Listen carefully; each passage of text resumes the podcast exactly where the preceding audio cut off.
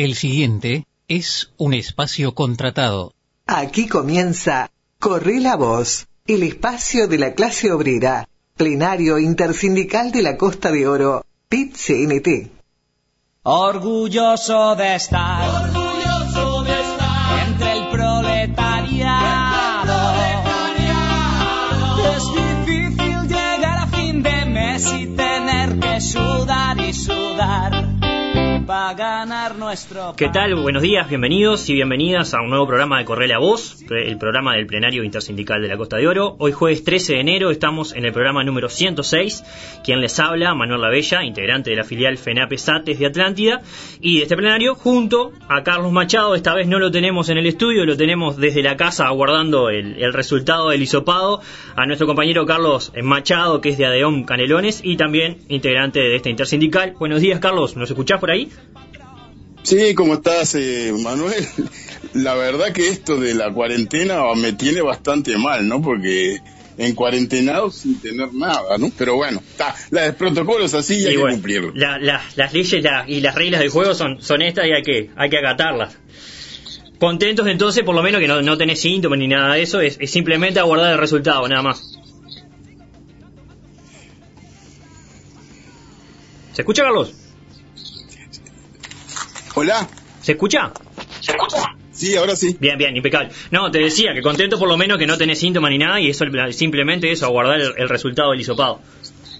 Ah, por supuesto, sí, sí, lo- la sintomatología que tengo no es nada. Bien. O sea, realmente no tengo nada y, o sea, lo que yo siento no es nada, pero bueno, el tema es este y el protocolo hay que cumplirlo por las dudas, Ahí va. porque sí, todavía no me han dado el resultado, ese es el tema.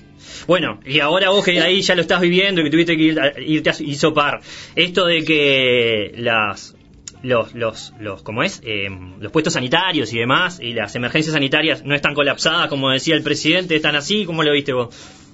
Mirá, lo que yo te puedo decir es esto.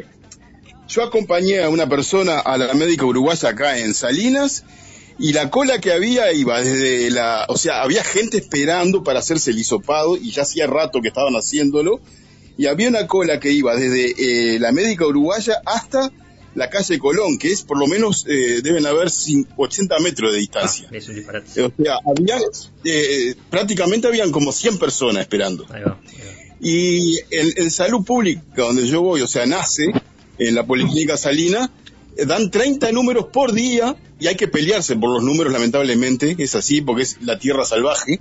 Volvimos a la tierra salvaje, una organización horrible, ¿no? Este, y te dan 30 números por día y te lo hacen al mediodía, imagínate, al mediodía con estos calores. Sí. Eh, si hay alguien que esté Gente, gente con enfermo síntomas, ahí va. Exacto. Si vos estás con síntomas, que vieron, habían personas con síntomas, tenían que ir al mediodía para hacerse el hisopado. Eso es una vergüenza. Bien. Pero bueno, esto es lo que nos está tocando con este Y bueno, volvemos a lo mismo, esto de que no había un sistema colapsado y demás, bueno, en realidad no, no se aplica. Eso es mentira. No se aplica porque lo estamos Eso- viendo en las redes continuamente, fotos que suben las personas y demás. Está complicado la, la situación. Sí, más bien. Bueno, Carlos, desde el inicio ya arrancamos recordando a la audiencia lo que son las, las redes de comunicación o las vías de comunicación de este plenario. Tenemos Twitter, que es plenario O. Nos pueden buscar por Instagram o Facebook a través de Intersindical de la Costa de Oro. Tenemos un mail ahí que es intersindicalcostadeoro.gmail. Recordad también que ahora estamos saliendo en los programas, eh, la grabación de los programas a través de Spotify y ahí nos buscan por dos, por dos vías. Nos pueden buscar por la más larga, que es poner plenario intersindical de la Costa de Oro, o simplemente poner corre la voz. ¿ah? Después tenemos lo que son nuestros celulares, en mi caso, por ejemplo, el 091-060892, y en el caso tuyo, Carlos, 091-713-175. Y pueden comunicarse cuando quieran, siempre hablando de la parte sindical. ¿no? ahí va, ahí va. Ya, ambos teléfonos, teléfonos de Antel, defendemos nuestros nuestros teléfonos y nuestros números de Antel. Justamente hoy vamos a estar hablando con eh, la mitad central, que va a ser eh, Florencia Leimonier, que es eh, militante sindical por Sutel. Vamos a estar hablando de un tema que, que mm, en las últimas horas ha tenido mucho mucha cuestión ahí, que es el tema de la portabilidad numérica. Eso lo vamos a dejar para, para después la- de la tanda, en la parte en la parte de la entrevista central, Carlos. Sí, más bien. Además, este, vemos el jingle y el, el- el- el anuncio que está haciendo el gobierno con respecto a la portabilidad numérica, haciendo creer a la gente que el número es tuyo. Claro, claro. Sí. Y eso que, es falso. Y que esto es una medida que se da para que para beneficiar a Antel. Ah, por supuesto. Pero tenemos otros problemas más. eh, además de eso, Sí. últimamente tenemos el paro de los el paro, las movilizaciones de los bancarios en Maldonado Ahí va. y del Suctra, ¿no? Claro, ahí va. ¿Te acordás que hace un par de programas nosotros hablábamos con Matías Arbizu, que era el dirigente sindical de AEU? Que ahí ¿Te en ese... Sí, evidentemente. sí. Ahí va. En ese programa nos decía que eh, habían trazado un plan de acción y justamente este martes, dentro de ese plan de acción, eh, se pararon y movilizaron en la parte de Maldonado y Rocha. Y eh, estos paros, estas movilizaciones, eh, están dentro de una plataforma que es en reivindicación de varias cosas. Una de esas cosas es en busca de un convenio colectivo, en contra de la rebaja salarial, en rechazo de la eliminación de vacantes, en defensa de las empresas públicas y por la inclusión de los trabajadores de la Agencia Nacional de, Vivencia, de Viviendas perdón, en el convenio. Esto era por lo cual entonces pararon los compañeros y compañeras de la banca oficial en Maldonado y Rocha. Y después, Sí, como decía eh, Carlos, sí, sí. eh, otro de los compañeros que en realidad están haciendo un paro hoy es el, el SUTRA, que es el Sindicato Único de Transporte de Carga y Ramas Afines. Eh, también hace un par de, de programas contábamos más o menos cómo venía la, la situación de estos compañeros y compañeras. Eh, a su vez, este sindicato sacó un comunicado a la opinión pública para explicar el porqué de este paro. Y él mismo dice lo siguiente: dice, a todas las filiales, el jueves 13 de enero, el Sutra realizará un paro general con concentración a las 16 horas en la Plaza Matriz, frente al Ministerio de Transporte y Obras Públicas. Leeremos nuestras reivindicaciones y amenizaremos con artistas invitados. Pero además participarán de la movilización los compañeros del comité de base de la empresa Grupo Multimedio R, que también hablamos, ¿te acordás? La semana pasada o la otra, no me Sí, tal cual. Ahí va. Que están transitando una situación de conflicto contra una patronal reaccionaria que mantiene adeudos salariales y aguinaldo a sus trabajadores y los reprime con envíos al seguro de paro, eh, perdón, de desempleo y a quienes están agremiados intentando desarticular la organización eh, filial de APU, que es la Asociación de Periodistas Uruguayos. Los compañeros estarán eh, con alcancías recibiendo donaciones y recolectarán además alimentos no perecederos y productos de limpieza para abatir la difícil situación que atraviesan. Por ello, les solicitamos a todos los filiales y todos los trabajadores participantes que concurran con alguna colaboración. Todos somos trabajadores y pertenecemos a la misma clase. Si tocan a uno, nos tocan a todos. Esto era lo que decía el comunicado entonces del Sindicato Único del Transporte de Carga y Ramas Afines. Bueno, a- además de eso, Manuel, Sí, tengo una información acá diga usted. eh, por, e- por e- el hecho del turismo. Bien. O sea, eh, el SUBU está denunciando de que eh, no se cumplen los, los protocolos de, de- con respecto al COVID-19, ¿no? Bien. En, eh, en Maldonado y Rocha. Y, este, y la Cámara de- de- de estos, de los hoteleros y del turismo de Maldonado y Rocha dice que en base a lo que pasa con el COVID se han este, cancelado muchas... eh, las actividades de la, de- del turismo y las reservas y todo Claro. eso, ¿no? O sea, vamos a empezar por esto. Esto va a afectar trabajo de los compañeros del sur, Bien, bien. ¿está? Porque el hecho de que ellos no cumplan el protocolo para que hace por el disparo que hubo de, De de casos. casos. de COVID, no se dieron cuenta de que tenían que cumplir con el protocolo, porque vamos, eh, esto empezó ahora en enero. Es una cosa que viene de cajón. Se Claro. abrieron las puertas y abrieron la, y vino la caja de la Pandora. Sí, sí, obvio, obvio.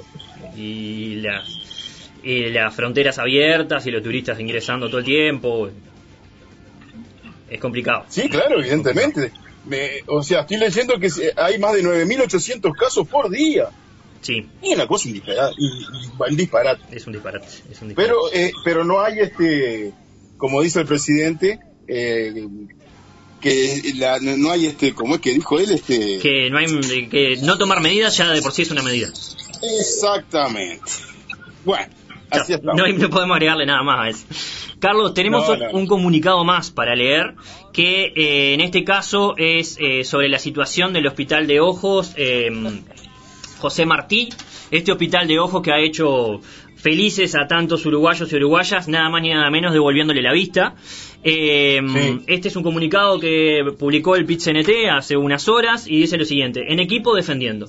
Hoy la UNAGPU, la ERJP-BPS, PIT-CNT, ERT-BPS participamos de una reunión con autoridades de ACE por el Hospital Especializado de Ojo José Martí. En dicha reunión participaron por ACE su presidente y su vicepresidente, doctor Leonardo Cipriani y doctor Marcelo Sosa, respectivamente. El, dictor, eh, el director, perdón, representante del sector trabajadores en el BPS, Ramón Ruiz, Ariel Ferrari, integrante de la representación de jubilados y pensionistas en BPS, el secretario general de ONASPU, Daniel Baldassari, y el secretario de Seguridad Social del PCNT, Martín Pereira. En la reunión se planteó la necesidad de mantener dichos servicios, sobre todo en localidades alejadas del interior, para trabajadoras y trabajadores y jubiladas y jubilados de menores ingresos. Desde sus inicios con la Operación Milagro se ha logrado que más de 110.000 uruguayas y uruguayos volvieran a ver y mejoraran su calidad de vida. En los inicios del Hospital Especializado de Ojo José Martí, llevado adelante primero por profesionales cubanos y luego con médicos uruguayos, hasta conformar un completo equipo con más de 200 funcionarias y funcionarios. En el Centro Público de Salud hoy se realiza cirugía de cataratas, cirugía refractiva y oculoplastía. Así se comprometieron las autoridades de ACE a mantener la operación Milagros, eh, Milagro perdón, en todos sus términos, profundizar atención en el interior del país, se reconoció la, la importante labor de la Brigada Cubana y de las trabajadoras y trabajadores uruguayos, establecer coordinación con ONAJPU por eh, pesquisas que se realizarán en las UE de ACE, ampliar la atención a toda la población de las salidas al interior, destinar los fondos a la brevedad para el service, eh, para el service de equipos y poder brindar una atención al 100%, coordinar reunión a la brevedad con las nuevas autoridades de BPS y nuevo director del hospital. Seguiremos trabajando para posibilitar el avance en la atención de los uruguayos y uruguayas. Esto era entonces, vuelvo a repetir, un comunicado que subió hace poquito el PIT-CNT en referencia entonces a este hospital de, especializado en ojos, José Martí, y la importancia que tiene mantener este hospital eh, siguiendo trabajando de la forma que ha venido trabajando en los últimos años, Carlos. Sí, no, no, eh, lo, que, del hospital de ojos es una cosa que siempre la, la sociedad de oftalmólogos estuvo en contra porque evidentemente que le, sacaba recursos. Y sí, le saca plata, básicamente. Le sacaba dinero, o sea, las ganancias de ellos iban para, iban para la gente, no para, para ellos. Bien. Ese es el tema. Este, y acordémonos de que los exámenes esos que le hicieron para poder em, evaluar a los médicos cubanos, le preguntaban de historia y geografía del Uruguay que no tiene sentido. Ahí va, Y con eso habían dicho de que eran unos ignorantes y no sabían nada. Claro, y lo mandaban para acá. ¿no? Pero bueno. Está, ¿qué va a hacer? Pero bueno, está, veremos cómo, cómo sigue la situación. Hay que defenderlo a capa y espada, eh, el hospital especializado ah, por Supuesto. Bueno, Carlos, eh, hasta acá entonces, y como es habitual los jueves, le llevamos a la audiencia el, panorama de conflictividad sindical que hay de esta semana, sobre todo. Nos vamos a ir a una pequeña pausa y luego de la misma vamos a estar hablando con, como decíamos, Florencia Leimonier, militante sindical de SUTEL, sobre la portabilidad numérica, Carlos. Bueno, vamos a ser corte entonces. Bien, pausa.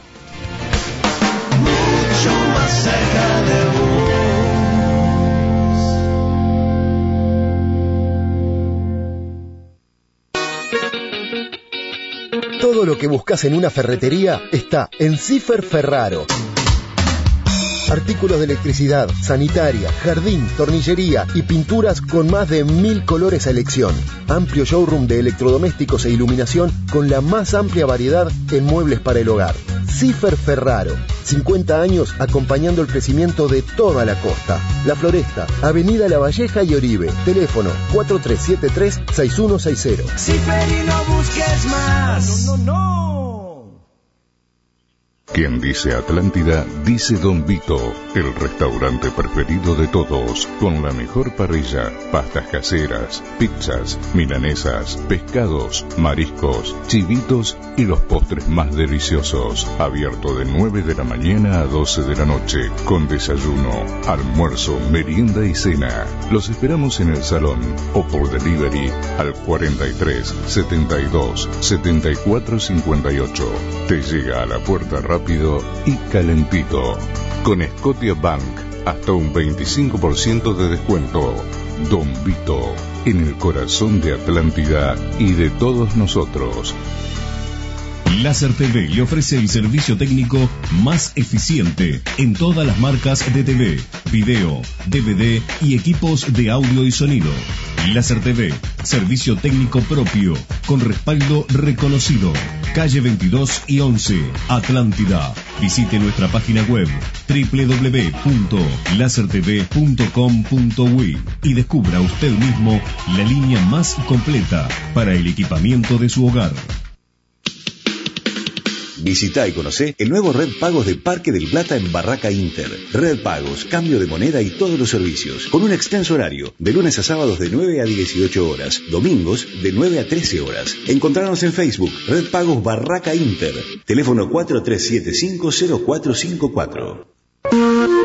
En Marmolería y Carpintería HC tenemos la solución y el diseño que buscas. Diseñamos y fabricamos amoblamientos de cocinas y baños el melamínico de todas las medidas, con lo mejor en granito, decton y cuarzo. Visita nuestro showroom en ruta 34, kilómetro 41 500, La Montañesa. Info 2295 5963 y 095 765 751. Marmolería HC Soluciones. Hostal Canela en Daimán. Esta temporada venía a disfrutar. Bungalows individuales, totalmente equipados con aire acondicionado, wifi, DirecTV, desayuno, barbacoa y piscina al aire libre. Recepción las 24 horas y servicio a la habitación. A metros de Aguamanía y Parque Termal. Además, tenés ingreso asegurado a las termas municipales. Reservas por el 47 36 91 21 096 75 05 04 y hostalcanela.com.uy. Búscanos en Facebook e Instagram. Hostal Canela en Daimán.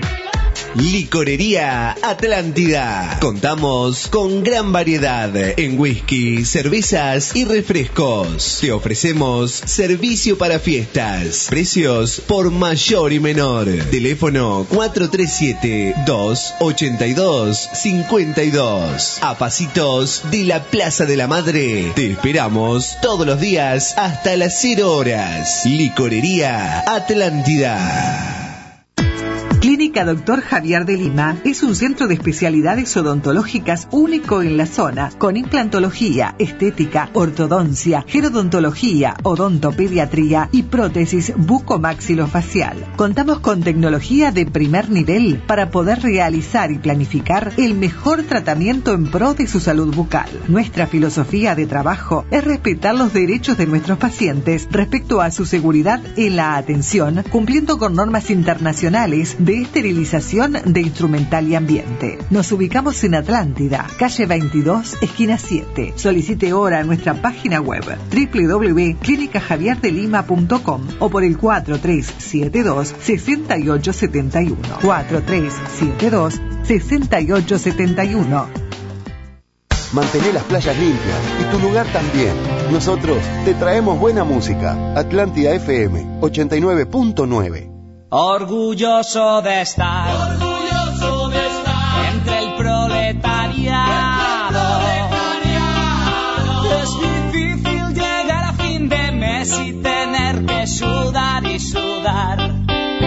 Ganar nuestro pan. Y bien, continuamos acá en el programa número 106 de Corre la Voz. Eh, como habíamos dicho, vamos a pasar a la parte de la entrevista central. Como muchos sabrán, a partir de ayer rige en nuestro país, a través de la Ley de Urgente Consideración, en sus artículos 471 al 476, lo que se denomina como portabilidad numérica, lo cual permite, dentro de algunas cosas, a los usuarios cambiar de compañía telefónica, manteniendo el número de sus celulares. Para hablar sobre esto, estamos en comunicación entonces, como lo mencionábamos, con Florencia Lemonnier, representante del Sindicato Único de Telecomunicaciones, SUTEL, eh, que ya tan amablemente ha participado de, otras audiciones de, este plenario. Se saludan por este lado Carlos y Manuel. Florencia, ¿cómo estás?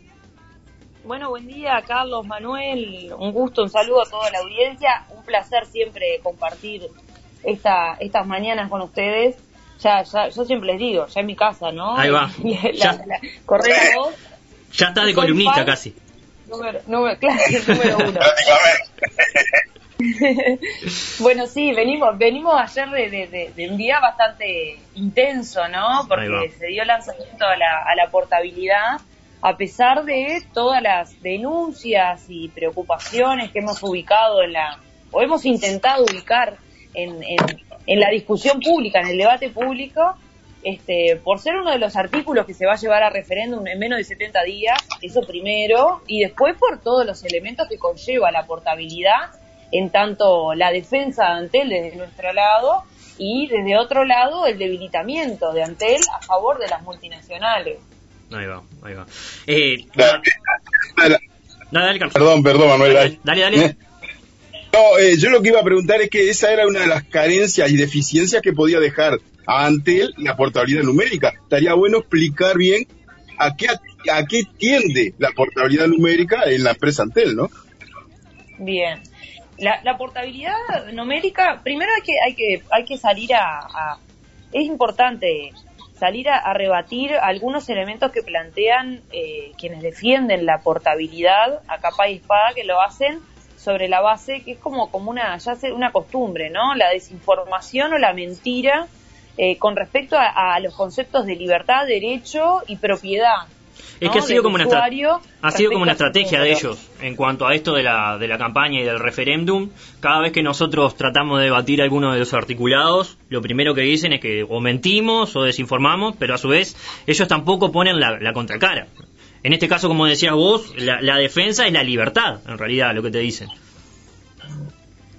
Exacto. Eh, bueno, pero a ver, eh, la, la, realidad es que en nuestro país se conoce la ley de urgente consideración gracias a las 800.000 firmas que salimos a juntar y eso generó un proceso de información a nuestro pueblo sobre una ley que se votó a puertas cerradas prácticamente en plena pandemia con características de urgencia donde las urgencias eran la posibilidad de, de una persona poder cambiar de compañía y conservar su número, la urgencia era el chorizo artesanal, o sea, eh, en realidad, o sea, es importante ubicar el contexto. Y la portabilidad como tal vendido como una innovación, cuando en realidad, sí, es verdad, a nivel internacional funciona, también es verdad que a nivel internacional y en el resto de los países no hay una empresa pública con las características de Antel, nada más, nada menos que...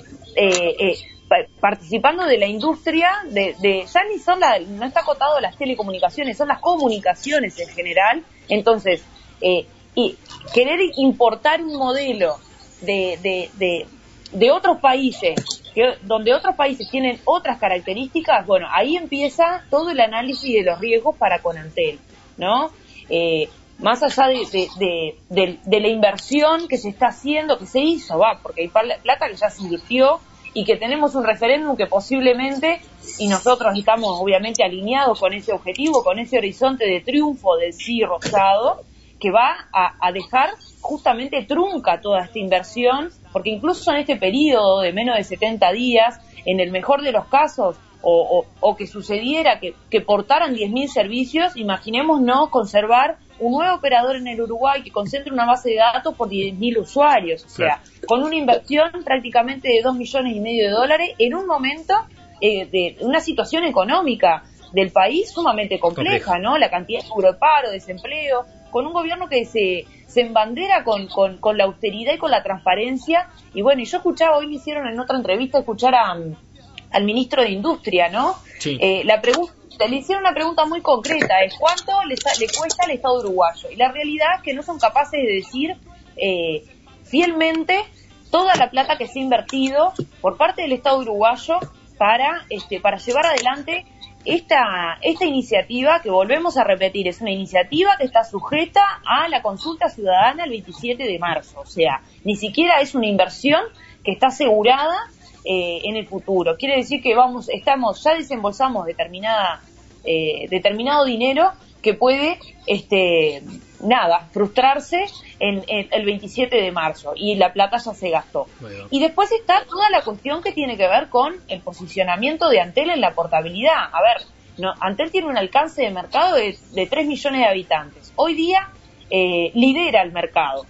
Estamos compitiendo que ya se, antes de la portabilidad, y esto es importante aclararlo, antes de la portabilidad ya éramos este, libres, como le llaman ellos, más allá de que la libertad no la entendemos nosotros, o sea, como, un elemento de consumo, no sos más libre porque sos dueño aparente de tu número, porque aparte dicen, dicen que sos dueño de tu número y es una mentira, ninguno, nadie es dueño de su número, ni las propias operadoras, ni las propias compañías son dueñas, son administradores de, los, de, los, de los números.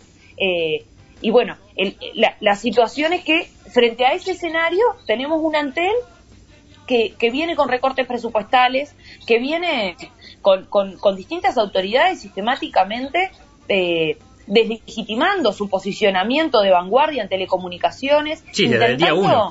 eh, de- debilitarla, o sea, pegándole a la plataforma Vera, desprestigiando lo que ha sido las otras líneas de negocio. Bueno, el, el Antel Arena ya es como, eh, es como, no- no- Es la no carta sé, que tiene.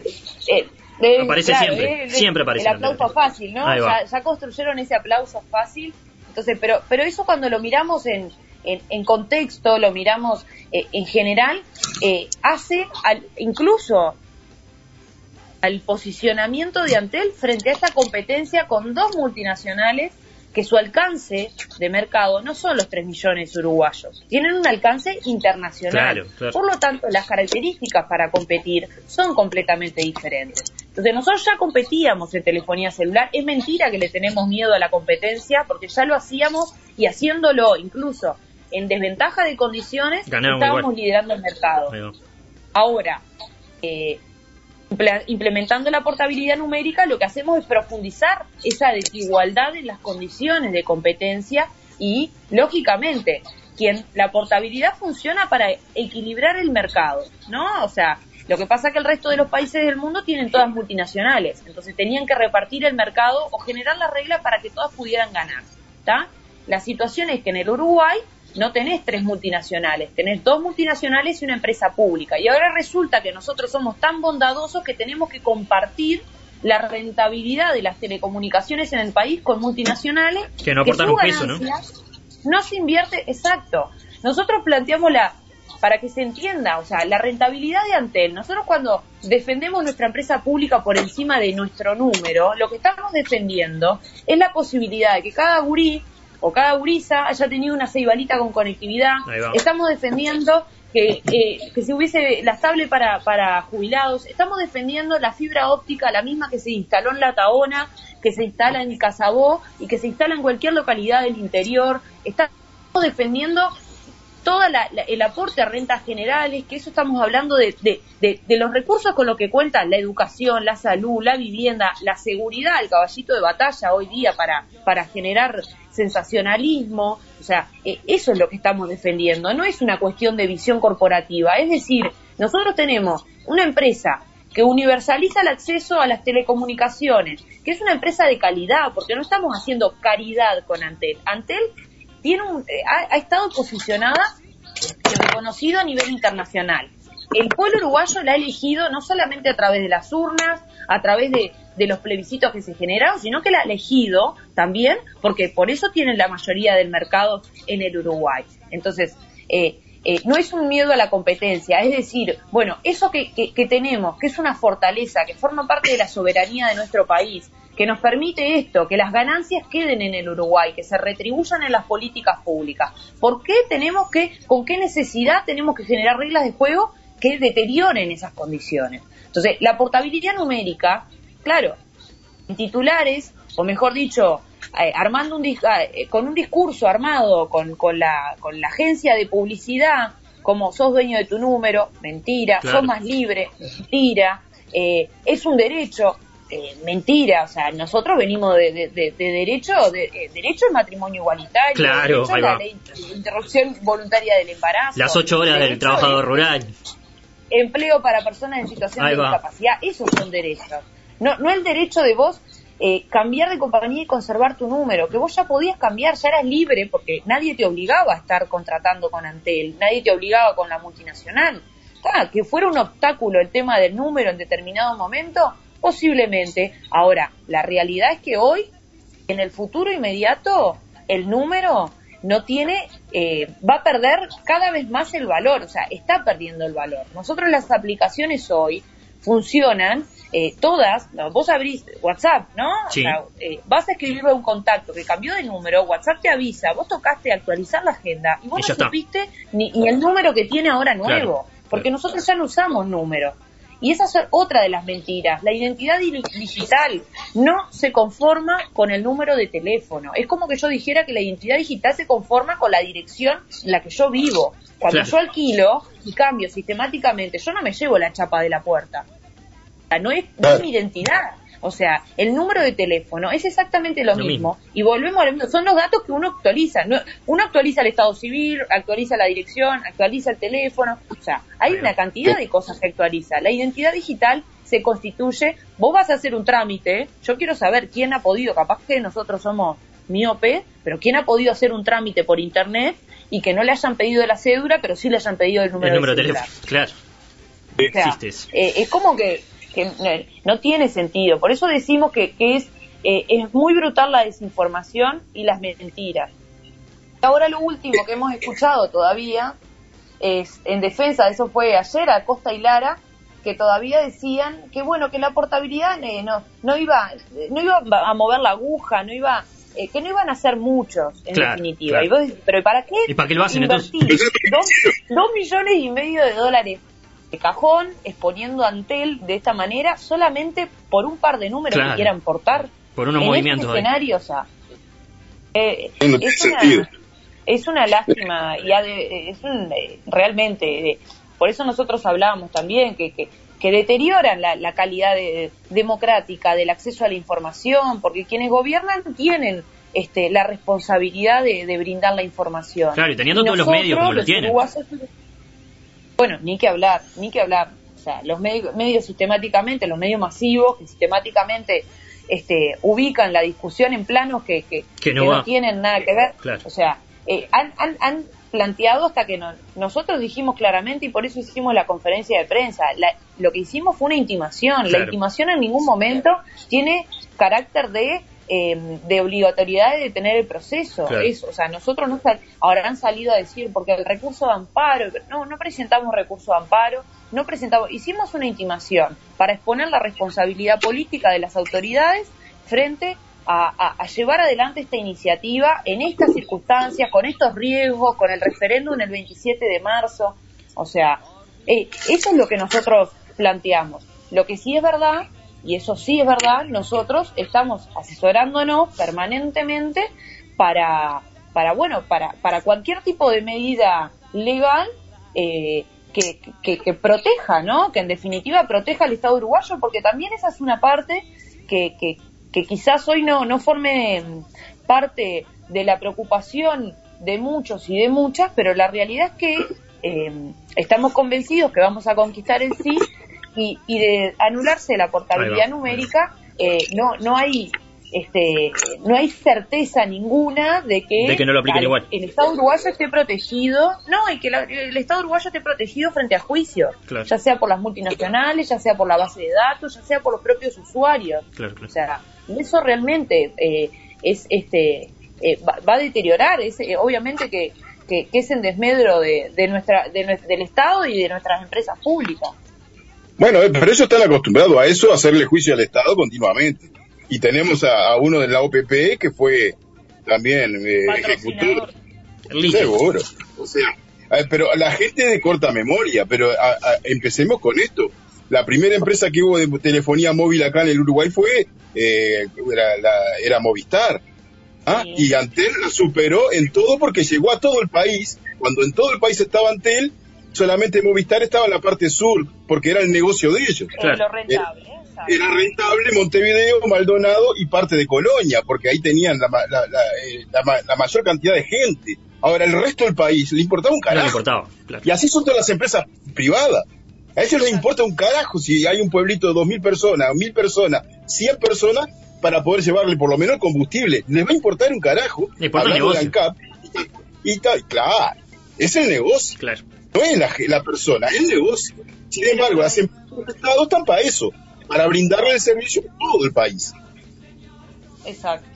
Exacto. Es ese Sí, el tema, pero eh, hay que hacer po- un poco memoria a todo esto. Yo creo que, que en realidad es, sí, es, es memoria y es información. O sea, nos toca la, nos toca la, la parte de, de- de informar porque, vol- como decía, o sea, la responsabilidad política de quienes gobiernan es también informar acerca de los temas y no desinformar. Como están y haciendo. bueno, pro- producto de, de la situación que estamos atravesando, eh, somos nosotros y nosotras la- la- los que tenemos que, salir a justamente ubicar estos temas, exponer eh, cuál es la, la, la, la, perspectiva, cuál es la visión que tenemos este, nosotros y nosotras, que, que entendemos que es la más acertada, producto de también de, de, la historia que nos, que nos, que nos, que, que, nos antecede, ¿no? O sea, eh, por, por, porque no estamos dando instrucciones además que no se hayan dado, o sea, más, eh, o sea, sacando, eh, será con portabilidad, sin portabilidad, con, con ley de medio, con, o sea, eh, no son iniciativas eh, nuevas. O sea, ya las hemos, bueno, a, a, estábamos así medio tertulia antes de arrancar la, la, entrevista, pero estábamos hablando de eso. O sea, el pueblo uruguayo no es solamente eh, una cuestión de, de capricho eh, reciente. Tenemos una historia muy importante en defensa de las empresas públicas. Bueno, el, la conformación de las empresas públicas perseguía los objetivos que nosotros, o los intereses que nosotros hoy reivindicamos y defendemos, Claro. ¿no? Hay varios, Este, varios apellidos que se repiten ahí con la misma lucha. Exacto, exacto. Es así. La propia coalición de gobierno tiene sectores Claro. que, que, que en otros tiempos se embanderaron con esto, ¿no? Claro. Pero, a ver, Dale, dale. cuando estuvo eh, eh, papá, la, papá Lacalle, que fue el precursor, de, uno de los precursores del Mercosur, y que vino con la gran información diciendo de que Color de Melo le había dicho, el Uruguay es un país de servicio y nada más. La, la industria déjenos para nosotros. Claro. Y así fue. Claro. Y así fue. Y entonces ahí es cuando empezaba con la, bueno, la venta de las empresas del Estado, que se hizo en todo el Mercosur en aquella época, recién fundado el Mercosur, para poder haber Mercosur no tenía que haber empresas del Estado. Esa era una de las cosas. No le servía. Y por eso en aquella época se hizo aquella, aquel plebiscito donde se salvaron las empresas, porque era para eso. Carlos, eh, Florencia, como siempre nos quedamos cortos, a dos minutos estamos de que cierre el programa. Capaz que vamos con un mensaje final, si quiere Florencia, y ya la vamos, vamos, vamos cerrando esta etapa y ya la comprometemos para más adelante, porque antes del 27 de marzo vamos a tener para seguir hablando de estas cosas, así que capaz que la volvemos a molestar más adelante a nuestra columnista de las telecomunicaciones. no, en realidad lo único muy cortito, o sea, le- eh, hay que entender, ubicar eh, como elemento central justamente esto, el 27 de marzo. Nosotros hoy eh, eh, es de- nos llama la necesidad de informar, nos, nos llama la, la necesidad de discutir, eh, honrando la tradición democrática, ¿no? De la discusión sobre la base de la diferencia, el intercambio, eso es una, eh, hay una, necesitamos eso, lo logramos con las firmas, tenemos que profundizarlo ahora en esta etapa, porque justamente las firmas nos permitieron eh, alcanzar ser todos legisladores y legisladoras por un día, ¿no? El Claro. 27 de marzo vamos a ser todos legisladores y eso implica una responsabilidad política importante y para eso tenemos que estar informados y bueno, y, y entendemos que, que en la medida que más información haya, también va a haber menos gente engañada. Y menos gente engañada es más gente con conciencia también. O sea, que, que el 27 de marzo, o sea, trabajar para que el 27 de marzo votemos en defensa propia, votemos en defensa de las empresas públicas, de la educación pública, de la salud, de la vivienda, porque es eso lo que en definitiva estamos resolviendo el 27 de marzo. Bien. Así que, nada, como siempre a las órdenes. Y bueno, les mando un abrazo grande y nos estaremos viendo por ahí. Muchísimas Un beso a gracias. Yamila también, que, Bien. que siempre Sí, también forma fue la que nos pasó la, la data Es además. una divina. Ahí va, ahí va. Tremenda compañera. Ahí va. Bueno, muchísimas gracias, Florencia. Abrazo Arriba, Gracias, Flor. Manu, Carlos. Abrazo grande. Eh, bueno, Carlos, nos quedó cortito, así que nos vamos a estar despidiendo de la audiencia, decirles que nos vemos la, la semana que viene, ¿tá? Y como dice el nuevo spot que tiene em, la, la- la campaña del sí, recordar que digo sí a defender lo que somos, los derechos son de todos y la LUC no es Uruguay. Así que volvemos a recordar, este 27 de marzo votamos sí con la papeleta rosada, Carlos. Sí, más bien, la rosada, todas para adentro de la urna. Muy bien, nos estamos viendo la semana próxima entonces. Un abrazo grande, salud compañeros.